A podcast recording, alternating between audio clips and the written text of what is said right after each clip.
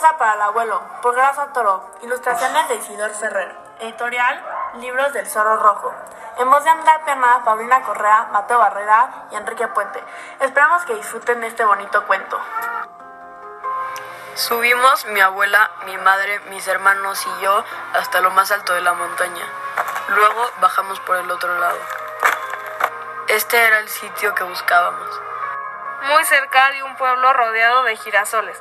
La abuela y mi madre hicieron un hoyo en la tierra. Nosotros ayudamos con las manos. Enterramos al abuelo y nos pusimos a construir la casa justo encima. Ahora vivimos todos juntos, cada uno a su manera. La abuela nos cuenta historias por la noche. Cuando oyen la historia de la construcción del barco, siempre sale la voz de un hombre.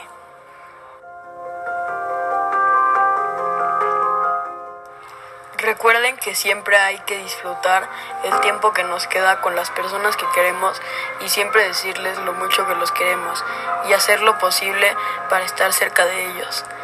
Y tú, si extrañas algo, ¿qué haces para recordarlo con alegría? ¿Y qué actividades te gusta hacer con tus familiares? Gracias por escuchar este audiocuento. Esperemos que les haya gustado mucho y que hayan aprendido de esta maravillosa historia. Nosotros somos Andrea Piana, Enrique Puente, Mateo Barrera y Pau Correa.